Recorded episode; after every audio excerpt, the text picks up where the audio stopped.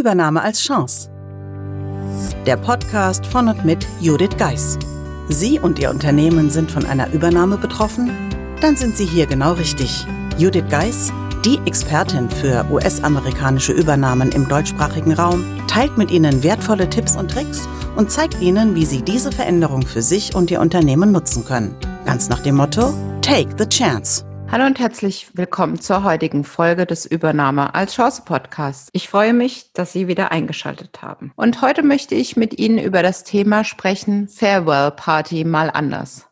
Während ich diese Episode aufnehme, starte ich mehr oder weniger in den Endspurt eines meiner Projekte, das noch vor Jahresabschluss beendet sein wird. Es ist ein besonderes Projekt, denn dieses Projekt steht ganz klar im Zeichen von Corona. Als ich das Projekt begonnen habe im Juni, war die Situation global so, dass sich vielleicht das Thema Corona ein wenig entspannte. Jedoch all meine Kollegen auf der Welt, mit denen ich zusammengearbeitet habe, aus dem Homeoffice heraus arbeiteten und nicht so wie ich das Glück hatten, über ein Homeoffice zu verfügen, sondern natürlich im Haus, in der Wohnung einen Platz finden mussten, wo sie sich für die Arbeit eingerichtet haben und von dort aus dann am Projekt teilgenommen haben. Aber diese Folge soll nicht über Corona gehen, sondern den Zustand in einem Projekt, den ich so noch nie hatte. Denn wirklich jemand live und persönlich gesehen zu haben im Projekt, das habe ich diesmal noch nicht.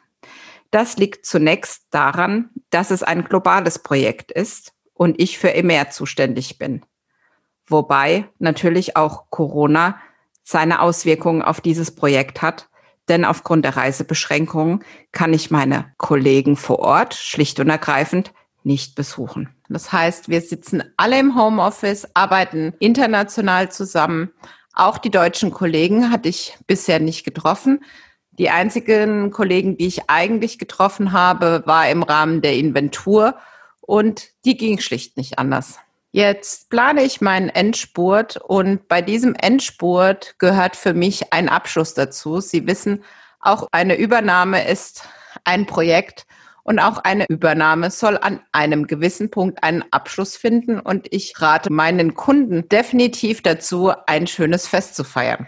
Gestern hat sich eine der Kolleginnen aus dem Projekt schon verabschiedet und während ich so mit ihr sprach, habe ich mir überlegt, so möchte ich nicht aus dem Projekt gehen. Einfach ein Zoom, ein Farewell und weiter geht's.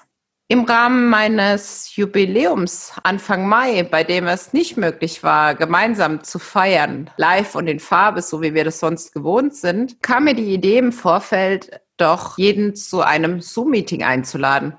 Tja, Sie werden sagen, hier Zoom-Meetings, die habe ich jeden Tag. Aber nein, ich wollte ein Gemeinschaftserlebnis kreieren, was ganz Besonderes und entschied mich dazu, eine Band einzuladen, die uns durch den Abend begleiten sollte. Aber zurück zu dem Gespräch mit meiner Kollegin am gestrigen Tag.